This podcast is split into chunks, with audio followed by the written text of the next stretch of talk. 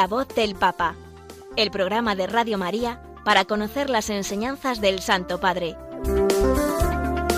Un espacio dirigido por el Padre Mario Ortega.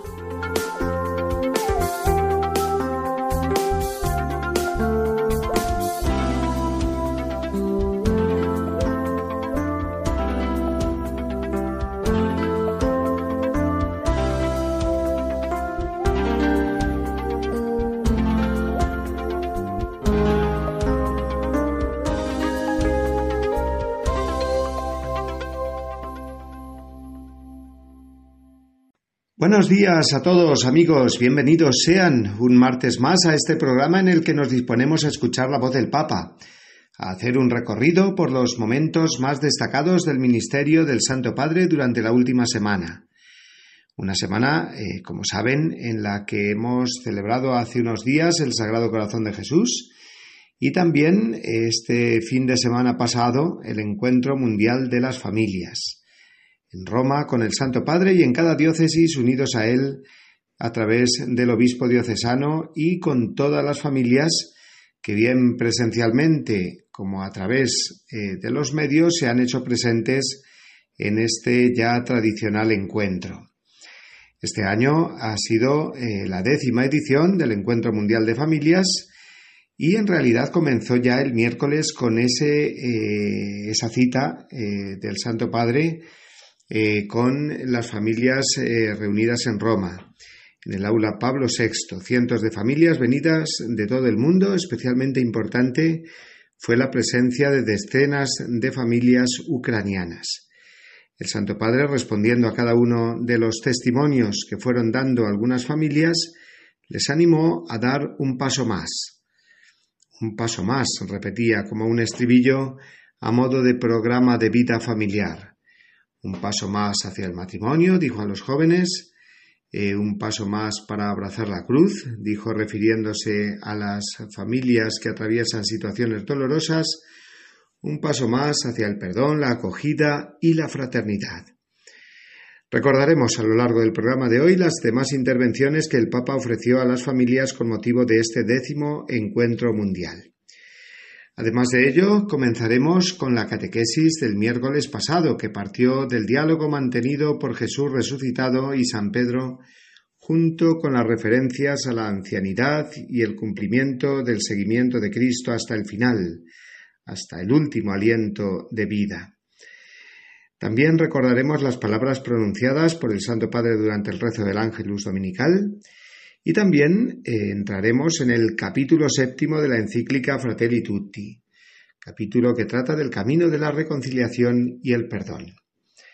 Pero antes de entrar en faena, recojámonos en oración un momento y pidamos por el Santo Padre. Encomendémoslo al Señor, encomendemos su ministerio, su salud, sus fuerzas, para que pueda cumplir con su misión de confirmar a sus hermanos en la fe. Oración por el Papa Francisco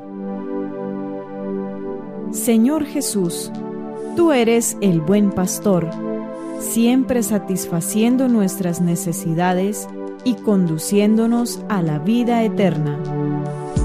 Te damos gracias por el Papa Francisco, tu vicario en la tierra, siervo de los siervos de Dios. Dale santidad y fuerza para llevar a cabo su misión y que sea para el mundo un signo de tu amor y una clara voz de verdad, de justicia y de la santidad de la vida humana.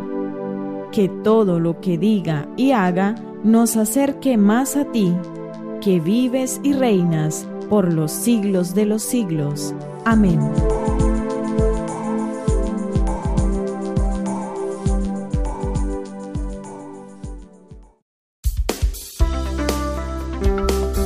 La voz del Papa, el programa de Radio María que te ofrece la enseñanza y la actualidad del Santo Padre.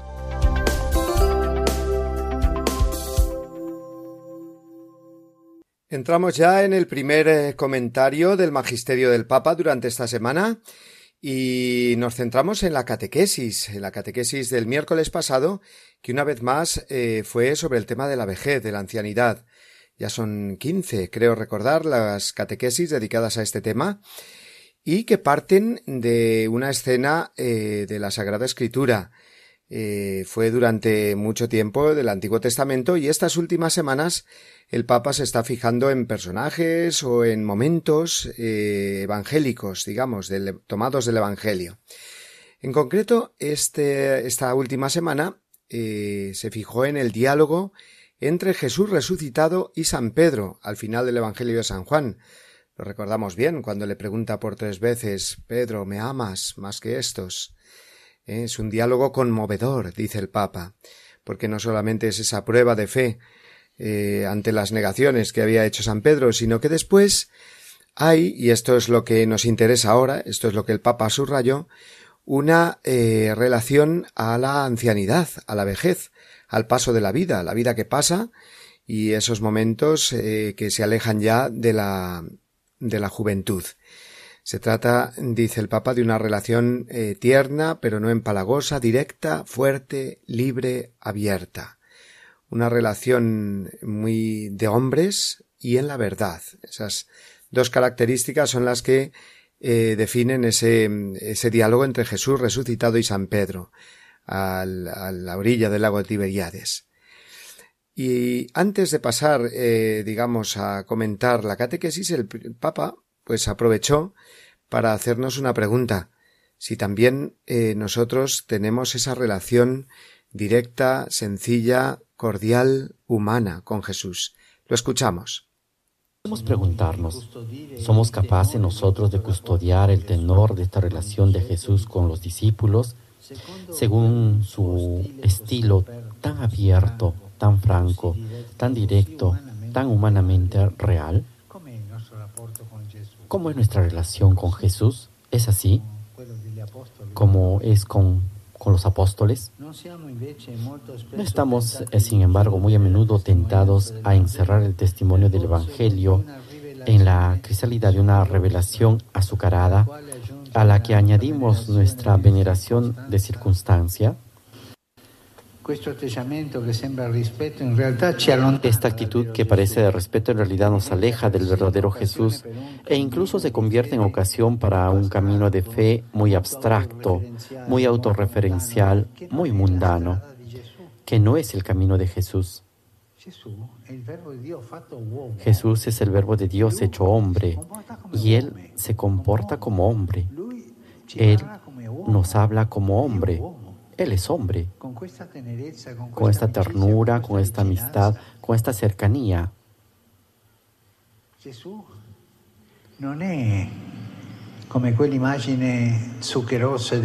Jesús no es como esa imagen azucarada de las imágenes. No es así. Está cerca de nosotros.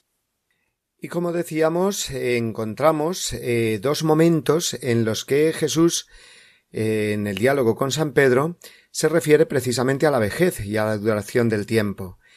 El primero de ellos es eh, cuando Jesús advierte a San Pedro cuando eras joven eh, eras autosuficiente.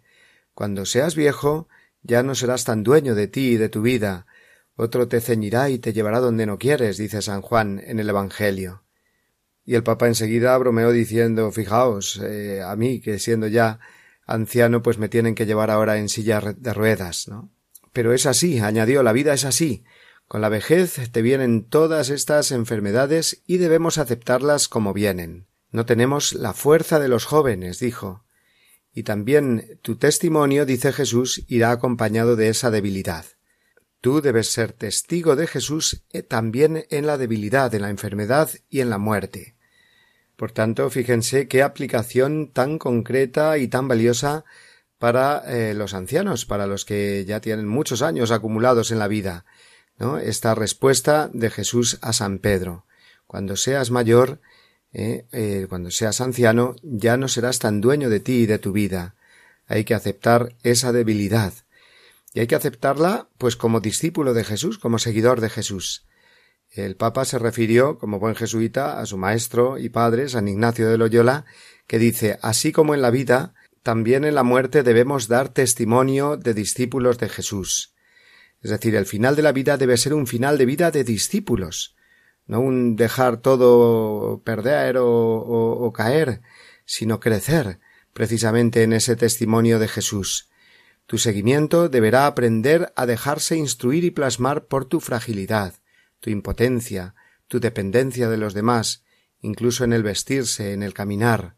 Así lo dijo el Papa.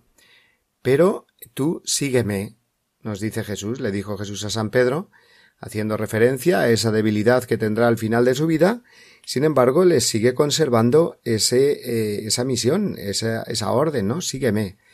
El seguimiento de Jesús sigue adelante siempre, con buena o mala salud, dice el Papa, con autosuficiencia y con no autosuficiencia física, pero el seguimiento de Jesús siempre es importante y necesario, hasta el final. Dice seguir a Jesús siempre a pie, corriendo, o lentamente, o en silla de ruedas, pero al fin y al cabo seguir siempre a Jesús. Esa es la enseñanza que extrae el Papa mm, de ese primer pasaje del, eh, del diálogo de San Pedro con Jesús resucitado. También el anciano, como San Pedro, puede decirle al Señor Señor, tú sabes que te quiero, también en las condiciones limitadas de la debilidad y la vejez. Por lo tanto, no es excusa el que eh, una persona pues ya eh, con el paso de los años no pueda moverse tanto ni pueda hacer tanto como cuando era joven, no es excusa digo para eh, seguir a Jesús con la misma o con más ilusión aún. Se trata de aprender de nuestra debilidad y expresar la coherencia de nuestro testimonio de vida en las condiciones de una vida ampliamente confiada a otros, dijo el Papa, una vida ampliamente confiada a otros, dependiente, de la iniciativa de los otros, de que ahora a lo mejor vienen a por mí o no vienen a por mí, o me llevan aquí o me traen allá, pues eh, con esa enfermedad, con la vejez, la dependencia crece y ya no somos autosuficientes como antes. Crece la dependencia de los otros y también ahí, dijo el Papa, madura la fe. También está ahí Jesús con nosotros. También brota ahí esa riqueza de fe bien vivida durante el camino de la vida. Y llegados a este punto, de nuevo el Papa, eh, como buen eh, jesuita, que nos pregunta y nos interpela, nos hace examen de conciencia conforme va explicándonos el Evangelio, pues eh, nos hizo una nueva pregunta. Vamos a escucharlo con sus palabras. Pero de nuevo debemos preguntarnos, ¿disponemos de una espiritualidad realmente capaz de interpretar la época, ahora larga y extendida, de este tiempo de nuestra debilidad confiada a los demás más que al poder de nuestra autonomía?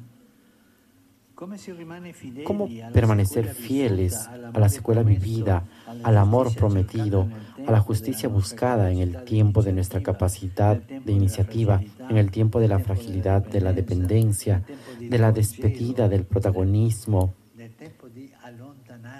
del tiempo de alejarnos del protagonismo de nuestra vida?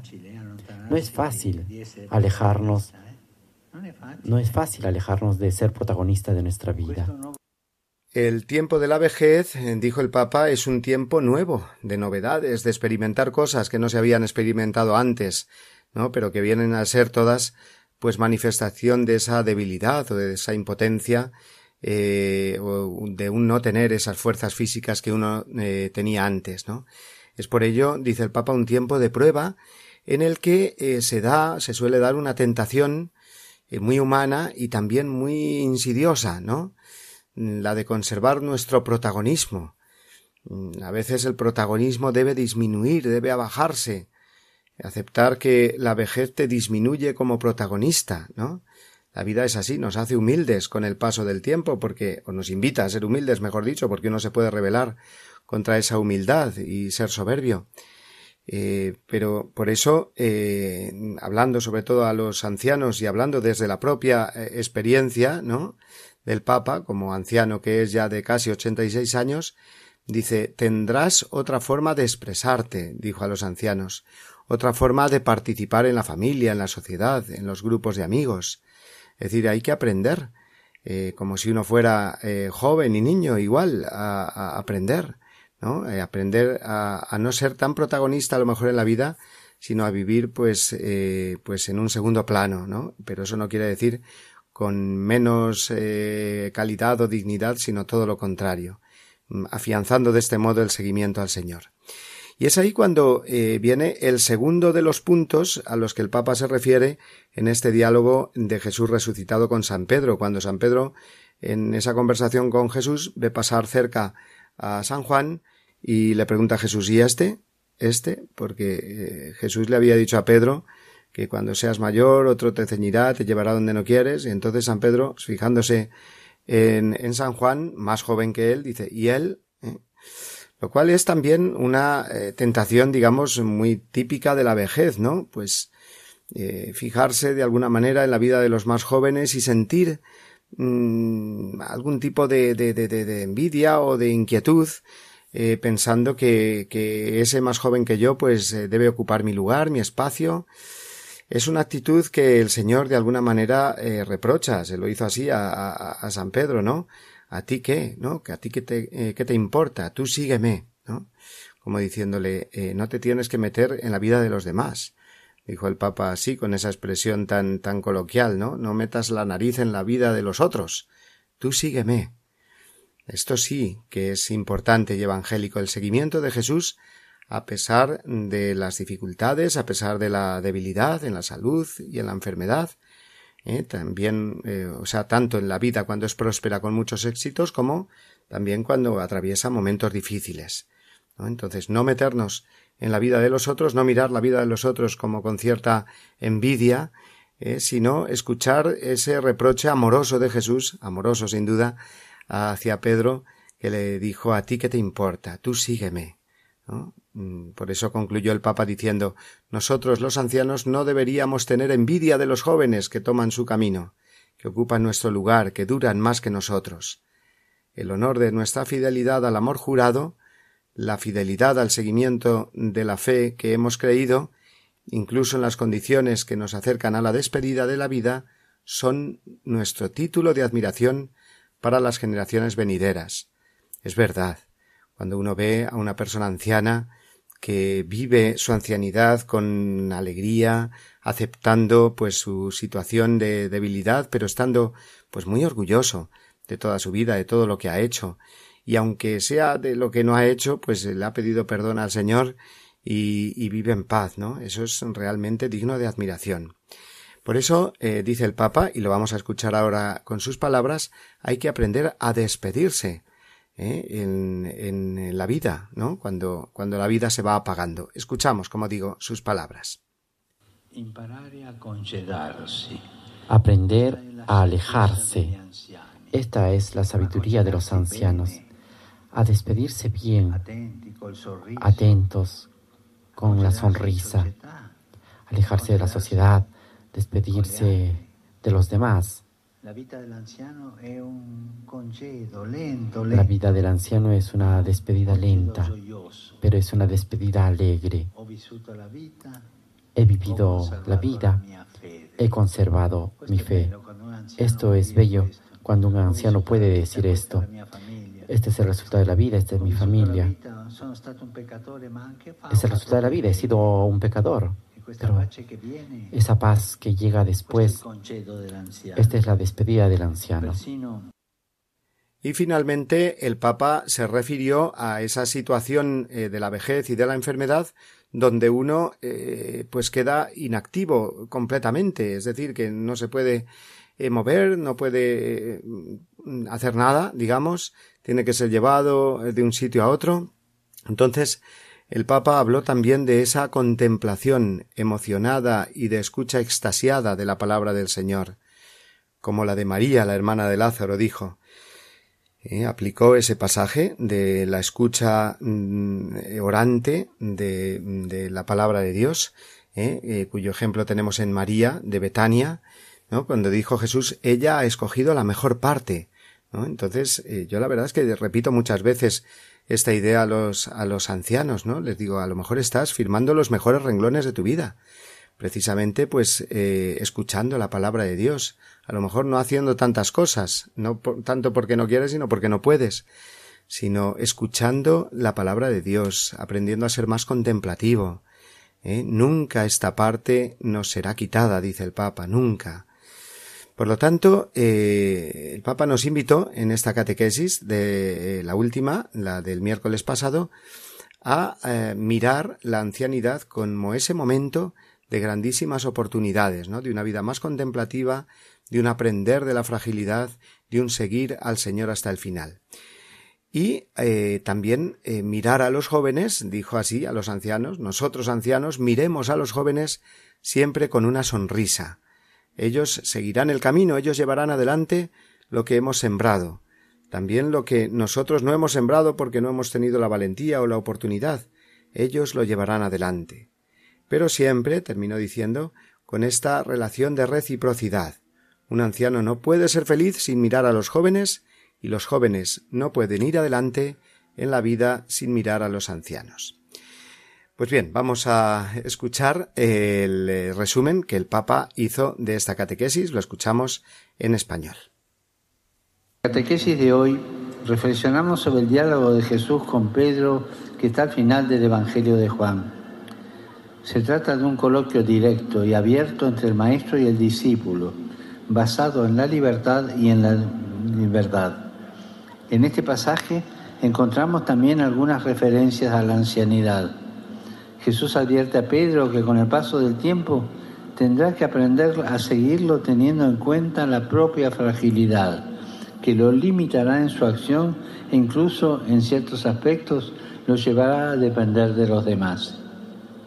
Este diálogo nos brinda una gran enseñanza y es que en cada etapa de la vida tenemos que conocernos y aprender a ser coherentes, contando con nuestras fragilidades, contando con nuestras limitaciones. Para ello necesitamos, sobre todo en la ancianidad, una espiritualidad que nos ayude a mantenernos fieles al seguimiento de Cristo hasta el final, sabiendo dar espacio a las jóvenes generaciones que vienen detrás de nosotros y agradecer al Señor todas las bendiciones que recibimos de su infinita bondad. Saludo cordialmente a los peregrinos de lengua española. Pidamos al Sagrado Corazón de Jesús, al Inmaculado Corazón de María, que asemejen nuestros corazones a los suyos y que palpitando al mismo ritmo sepamos vivir con fe y serena alegría cada etapa de nuestra vida. Que Dios lo bendiga. Muchas gracias.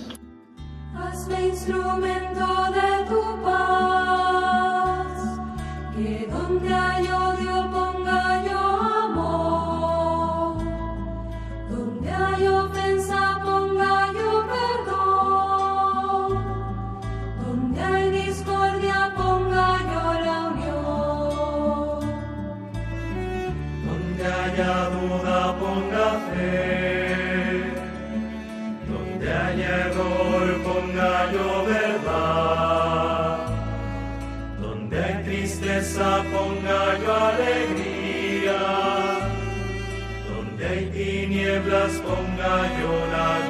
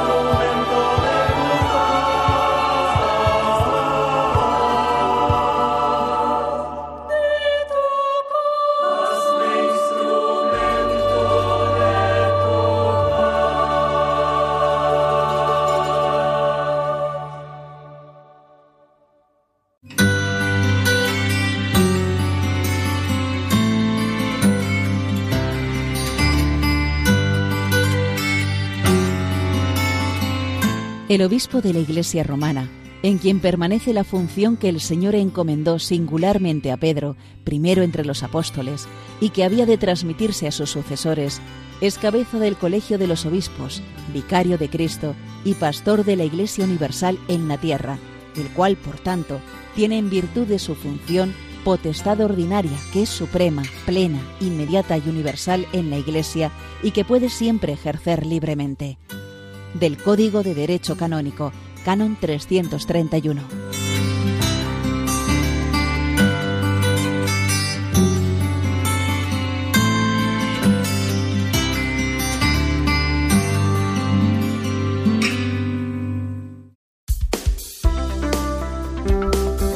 La voz del Papa, el programa de Radio María que te ofrece la enseñanza y la actualidad del Santo Padre.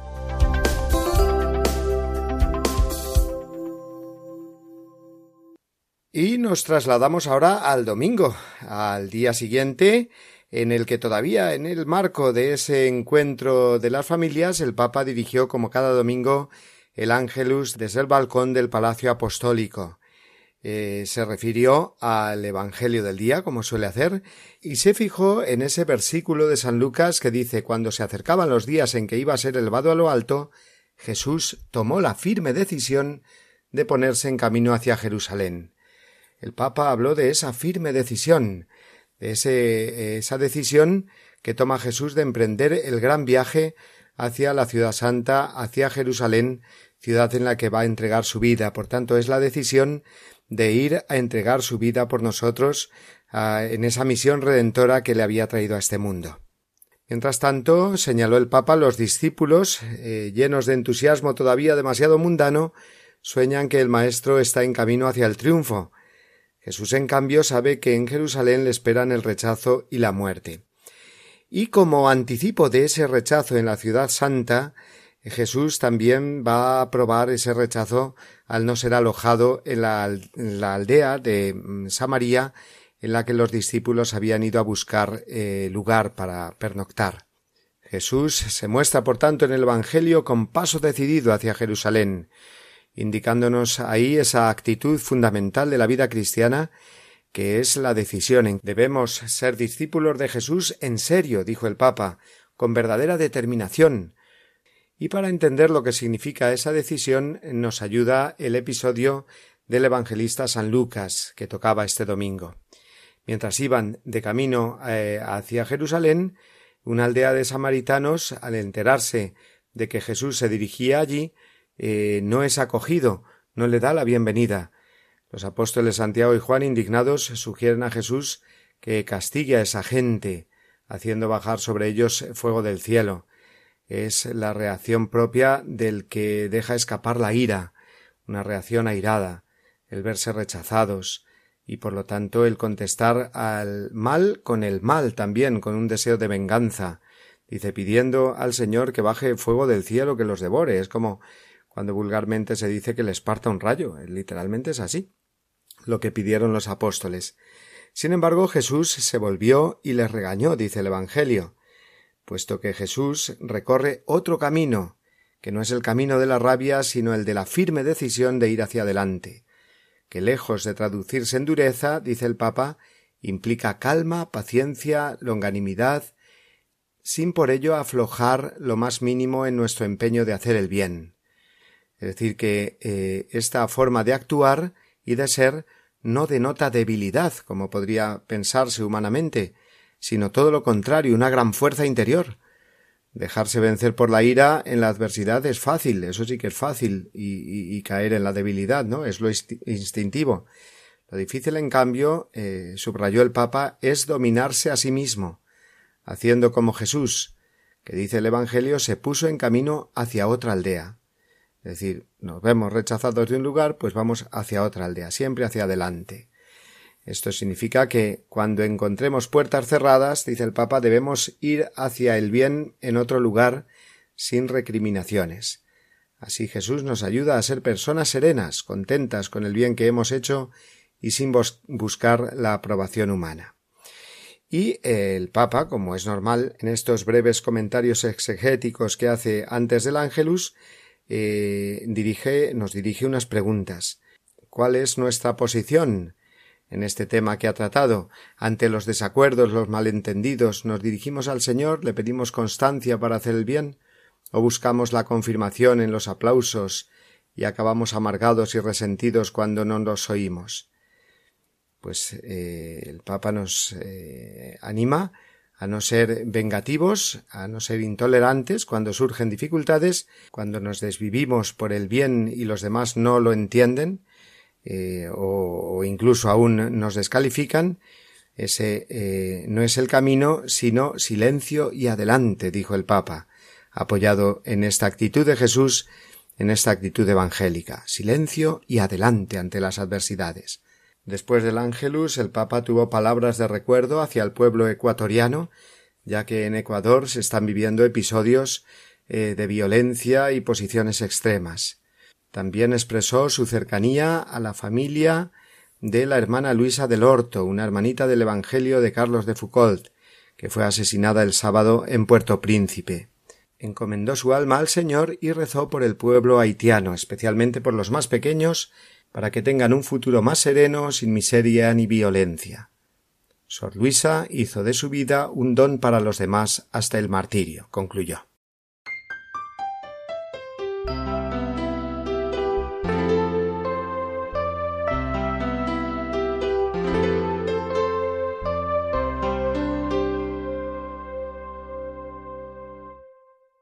Este fin de semana tuvo lugar en Roma y en las demás diócesis del mundo eh, el encuentro mundial de las familias, el décimo encuentro mundial de las familias con el título El amor familiar, vocación y camino de santidad. El Santo Padre, eh, el sábado, la víspera del domingo, tuvo una importante alocución a las familias congregadas en la Plaza de San Pedro. En el ámbito del eh, décimo encuentro mundial de las familias, dijo es momento de acción de gracias. Era el momento de la misa y el Papa les habló haciendo referencia a las lecturas eh, litúrgicas de este último domingo, que ha sido, eh, ya sabemos, el, eh, el décimo tercero del tiempo ordinario. Concretamente partió de la lectura de San Pablo, en la que nos habla de la libertad, la carta a los Gálatas, en la que nos habló de la libertad, y dijo que la libertad más grande es la libertad interior, y que esa libertad interior es sobre todo un don, un don de Dios. Así lo proclama la palabra de Dios. Para la libertad nos ha liberado Cristo. Es decir, eh, es, eh, nuestra libertad es fruto de esa liberación redentora de Jesucristo. La libertad nos ha sido dada, dice el Papa. Y el Papa lo ha aplicado a las familias, hablándole directamente a ellas. Les decía así Formando vuestra familia con la gracia de Cristo, habéis hecho esta elección valiente no usar la libertad para vosotros mismos, sino para amar a las personas que Dios ha puesto a vuestro lado. La familia es el lugar del encuentro, del compartir, del salir de sí mismos para acoger a los otros y estar cerca de ellos. Es el primer lugar donde se aprende a amar. Y de ahí, concluyó el Papa, la gran convicción que hemos de tener, la firme convicción de la belleza de la familia, y que sintamos más que nunca, dice, el deber de defenderla. Fue el momento en el que el Papa eh, recurrió a la lectura, la primera lectura de la liturgia de este domingo, la relación entre el profeta Elías y el profeta Eliseo, que nos hace pensar, dijo el Papa, en esa relación entre las generaciones, el paso de testigo eh, que se da entre los padres y los hijos, ¿no? Y el Papa también lo aplicó a la relación eh, familiar. El profeta Elías, en un momento de crisis y de miedo por el futuro, recibe de Dios la orden de ungir a Eliseo como su sucesor. Y el anciano Elías muestra esa confianza en el joven Eliseo. Confiando en Dios, confía también en el que el Señor le nombra como sucesor.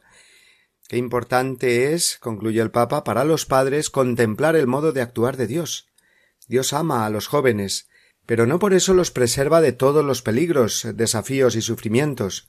Dios no es ansioso ni sobreprotector. Pensad bien en esto. ¿eh? Dios no es ansioso ni sobreprotector, les dijo el Papa a los padres, para que eh, sepan también no preservar a los hijos de cualquier malestar o sufrimiento a cualquier coste, sino tratar más bien de transmitirles la pasión por la vida. Y así desembocó el Papa en el Evangelio de la liturgia de este domingo, diciendo que el mejor modo de ayudar a otro a seguir su vocación es el de abrazar la propia vocación con amor fiel. El Papa se refirió a ese rechazo sufrido por Jesús cuando pasaba por Samaria, ese rechazo eh, de los habitantes de Samaria, rechazaron acogerlo, y cómo, sin embargo, Jesús eh, se sobrepuso y fue hacia adelante, fue hacia Jerusalén, donde se dispondría a dar su vida. Concluyó el Papa que no hay nada más estimulante para los hijos que ver a los propios padres vivir el matrimonio y la familia como una misión, con fidelidad y paciencia a pesar de las dificultades.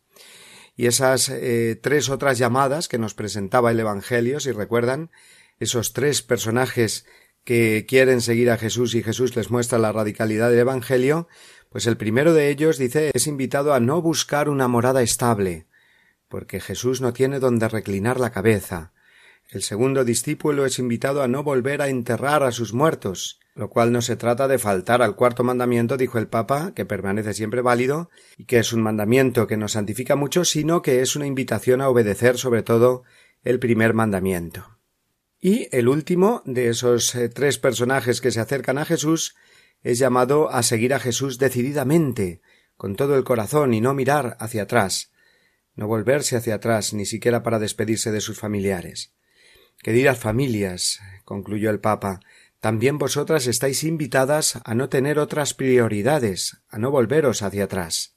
Cuando Jesús llama también al matrimonio y a la familia, pide que miremos hacia adelante, y siempre nos precede en el camino, siempre nos precede, en el amor y en el servicio. No se trata de un trayecto fácil, dijo el Papa, no es un camino fácil, pero sin embargo el amor, también el familiar, se va purificando y reforzando precisamente cuando se da a los demás. El Papa terminó esta locución a las familias en ese encuentro mundial de las familias diciendo que la Iglesia está con vosotros, es más, la Iglesia está en vosotros. De hecho, la Iglesia nació de una familia, la de Nazaret, y está formada principalmente por familias. Pues ojalá que estas palabras del Papa y que el décimo encuentro mundial de las familias sirva para renovar toda esa ilusión que hace falta para que nuestras familias, las familias cristianas sobre todo, pues vivan con esa pasión el amor por la vida y el amor por los hijos.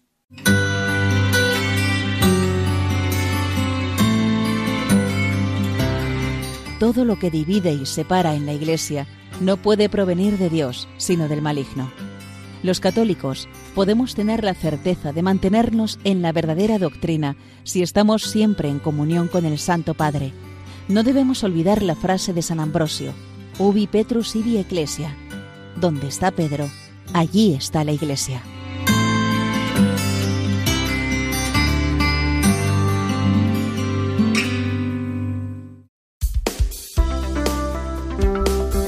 La voz del Papa, el programa de Radio María que te ofrece la enseñanza y la actualidad del Santo Padre.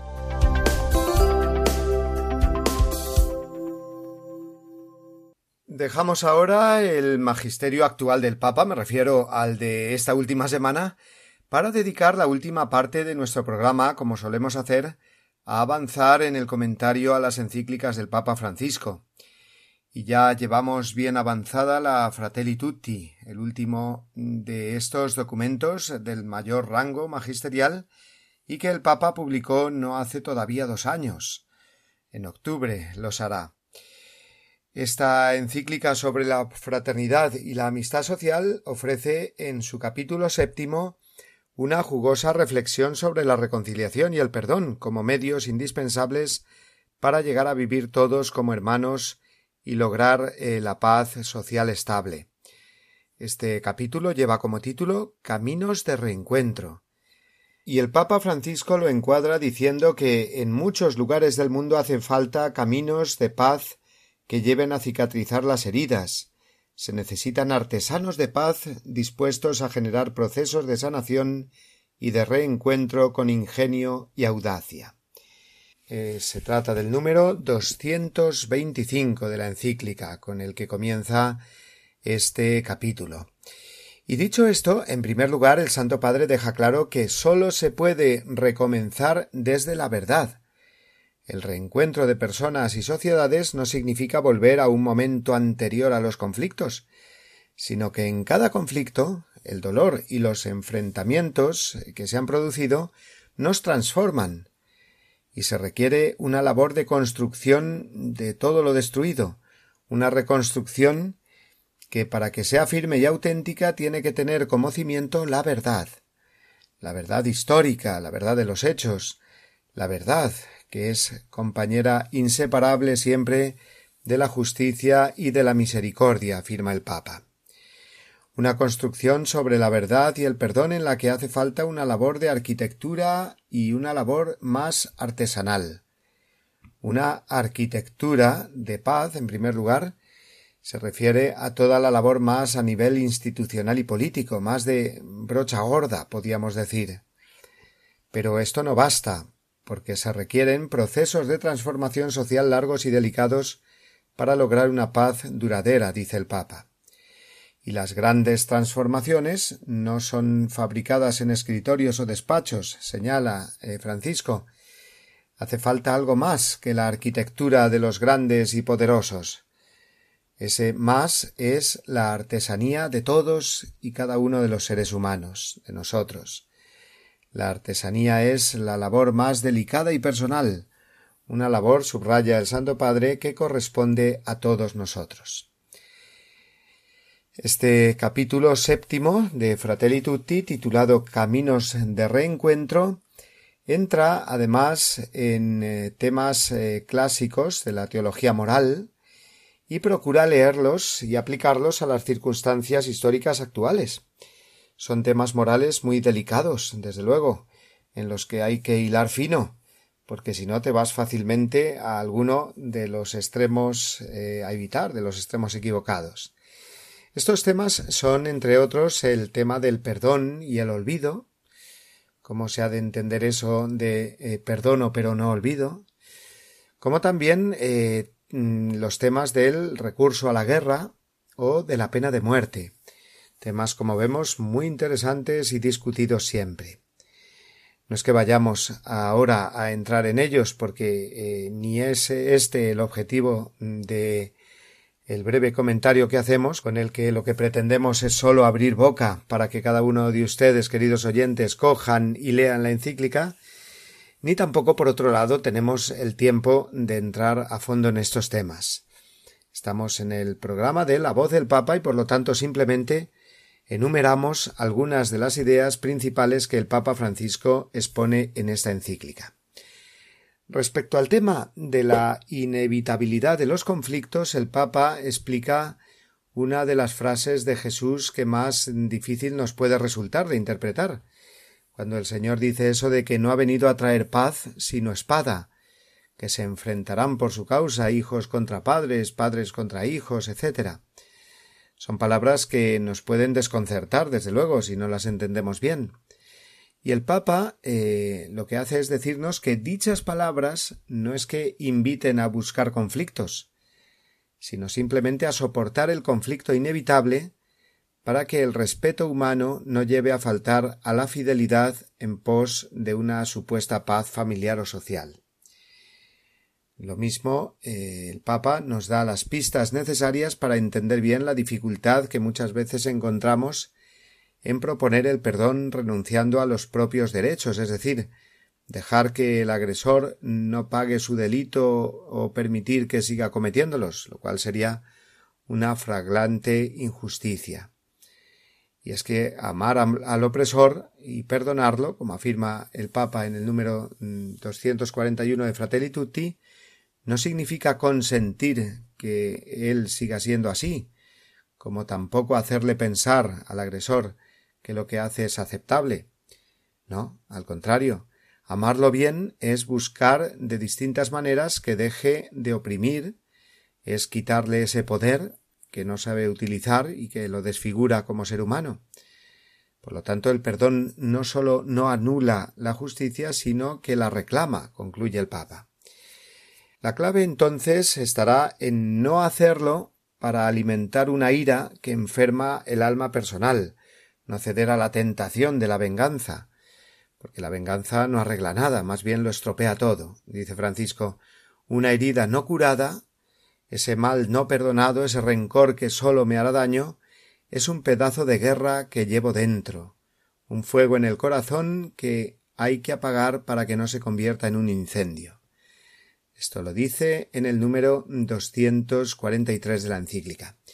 Y respecto a los temas de la guerra y la pena de muerte, que trata a partir del número 255, el Papa insiste en que, más allá de la teoría mm, de los principios morales correspondientes, que recoge la tradición de la Iglesia, hay que considerar también eh, y sobre todo las posibilidades y caminos de que disponemos en la actualidad para evitar la guerra y también para abolir definitivamente en el mundo la pena de muerte. Eh, que son muchos eh, caminos y muchas posibilidades, demasiadas, como para poder justificar fácilmente hoy en día el recurso a lo que denominaríamos guerra justa o, o también la pena capital. Ya saben que el mismo Papa Francisco, respecto al tema de la pena de muerte, mandó modificar el número 2267 del Catecismo de la Iglesia Católica, para dejar más claro aún que la pena de muerte es inadmisible porque atenta contra la inviolabilidad y la dignidad de la persona. He leído las palabras textuales eh, del catecismo. Y aquí nos vamos a quedar por hoy en nuestro comentario a la Fratelli Tutti. Hemos dicho que eh, eh, nuestra intención es que, enumerando estas ideas que el Papa toca, estos temas que el Papa toca en la encíclica, pues nos animemos todos a leerla en profundidad. Y el martes que viene, eh, Dios mediante, pues la terminaremos. Terminaremos esta encíclica, el comentario que hacemos a ella, con el último capítulo, el número 8, eh, que se titula Las religiones al servicio de la fraternidad en el mundo.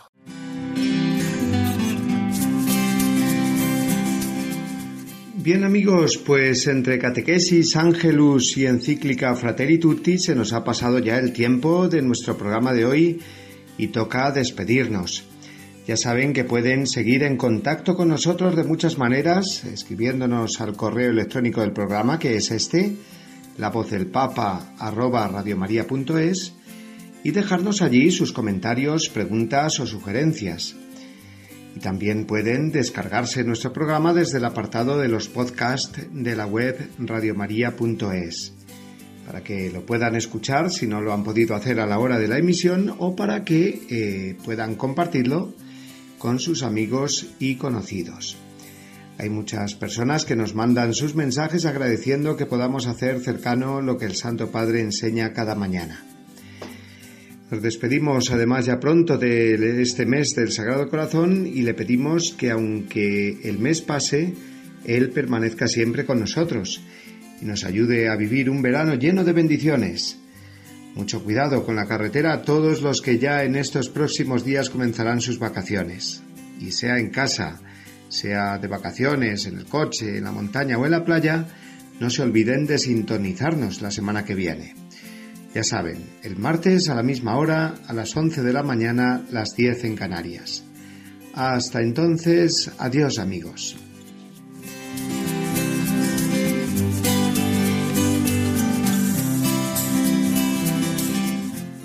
Deseo lo mejor, que Dios los bendiga y no se olviden de rezar por mí. Gracias.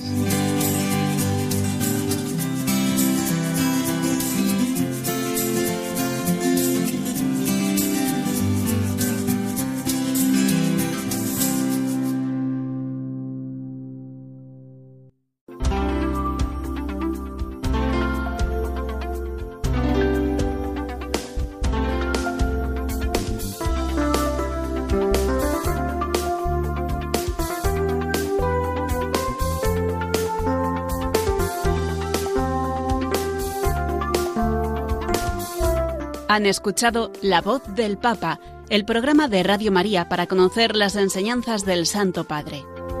Es un espacio dirigido por el Padre Mario Ortega.